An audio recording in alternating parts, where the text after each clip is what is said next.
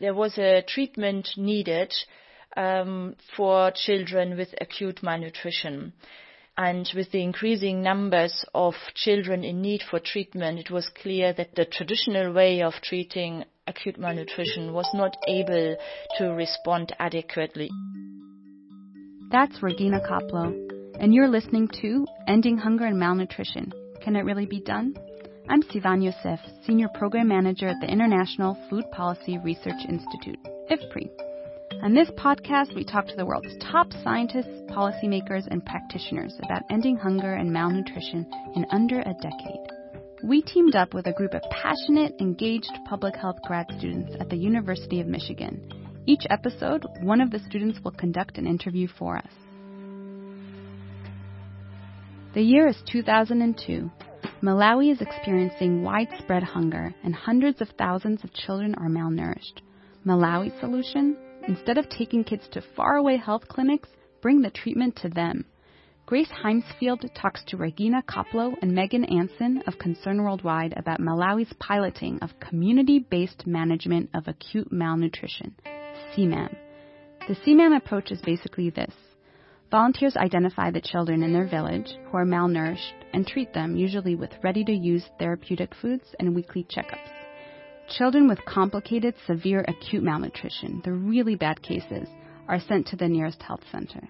It's an innovative process that worked in Malawi, and Ms. Kopplow and Ms. Anson talk about how and why. The first voice you'll hear is Ms. Kopplow. We faced a nutrition crisis in Malawi in uh, 2002.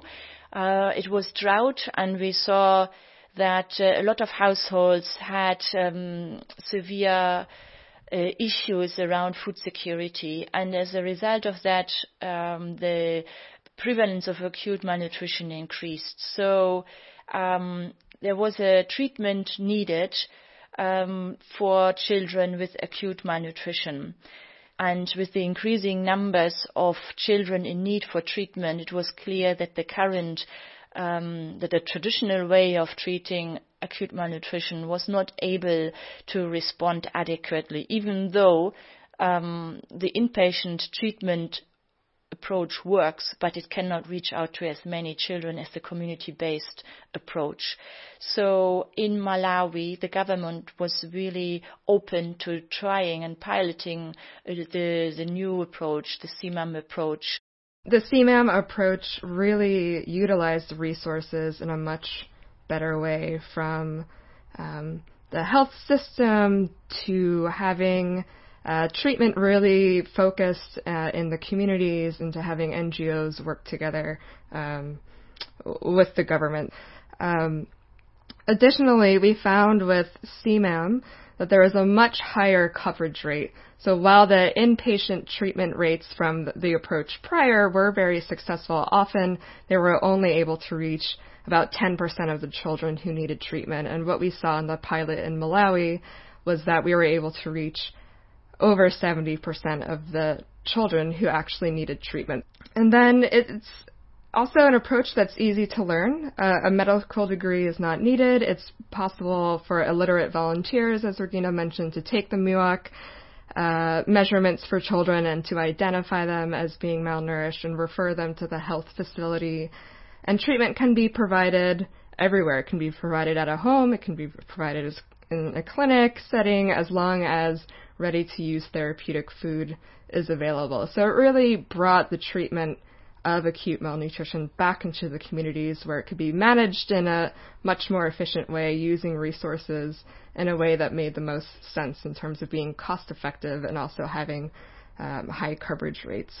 And what we also saw was because the treatment was so effective and that children are able to recover often in their homes with their families, that there is an immediate reward and incentive for parents and health workers and the community at large to adopt this approach.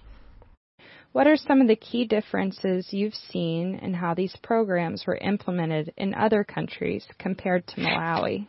Well, in Malawi, we started with the CMAM, and uh, it has been there the pilot. So when we implemented it there, it was at the beginning it was really a lot about finding out what is the best way of doing it.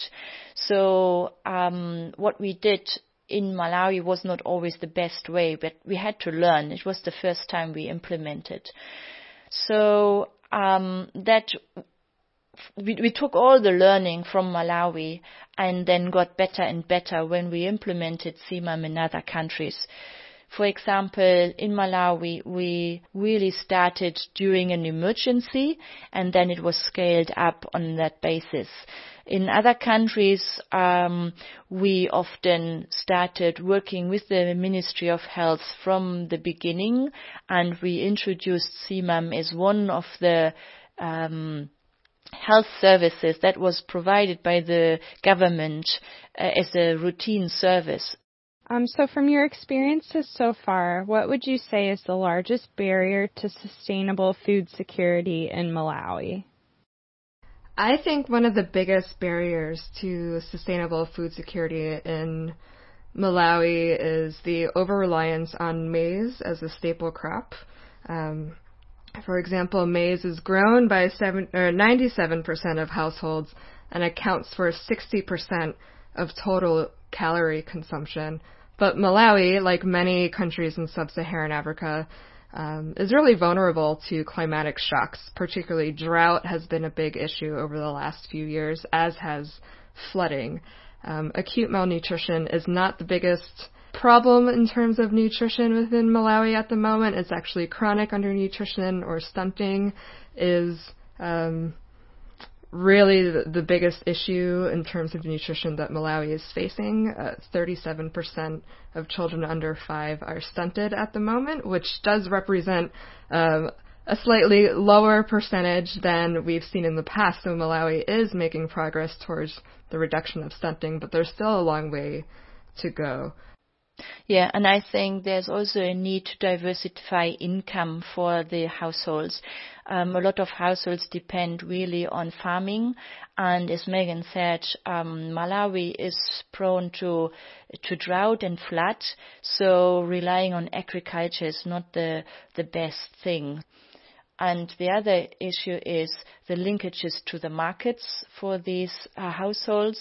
So at the moment, the majority um, of uh, farmers there are subsistence farmers, so they they produce what they need for own consumption, or they sell at a time when everybody is selling and the prices are low. So we need to think more about how people can generate an income uh, from uh, what they produce, and that starts with linking them to markets. In 2016, Malawi declared a state of emergency related to the El Nino drought. Could you give us some examples about how Concern Worldwide prepared for that emergency and how they responded? Malawi is actually currently implementing an emergency CMAM response that runs parallel to its kind of day to day normally functioning CMAM program. There has been an increase in the incidence of acute malnutrition nationwide.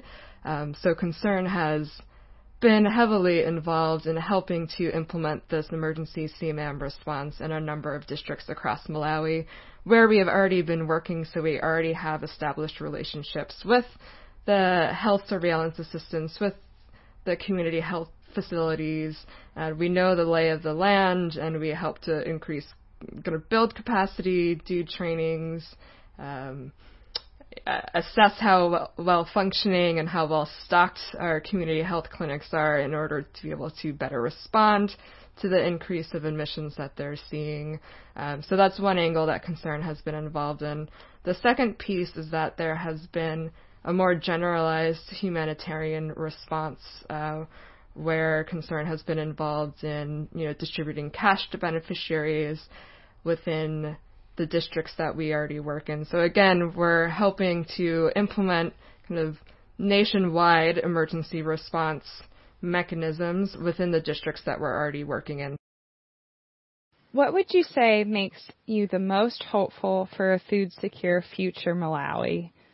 My hope is that um, Malawi will have a couple of years now ahead uh, where they don't see drought or flood, so that they have actually time to recover and to get back on their feet, and um, so that they can stop worry about um, what to, to eat tomorrow, but they can they that they start planning ahead and investing into future so that their vulnerability reduces uh, in long term. That would be my hope. Absolutely. And the good news is is that the rains have been very good this rainy season, so we're not really projecting or anticipating the same um, levels in terms of crop failure that we've seen on this annual basis for the last few years. The second thing that I think is really hopeful is the most recent DHS data um, from 2015 and 2016 around the reduction in stunting. Of course, there's still a long way to go the, to bring that 37% down even further, but it's really encouraging to me, and I know it's encouraging in country to see that number, you know, continually shift downwards every few years.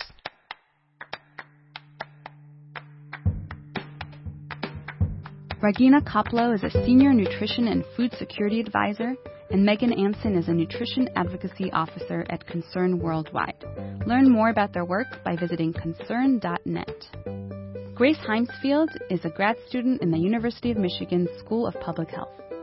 This podcast is a joint activity of IFPRI's Nourishing Millions project and the Department of Nutritional Sciences at the University of Michigan School of Public Health.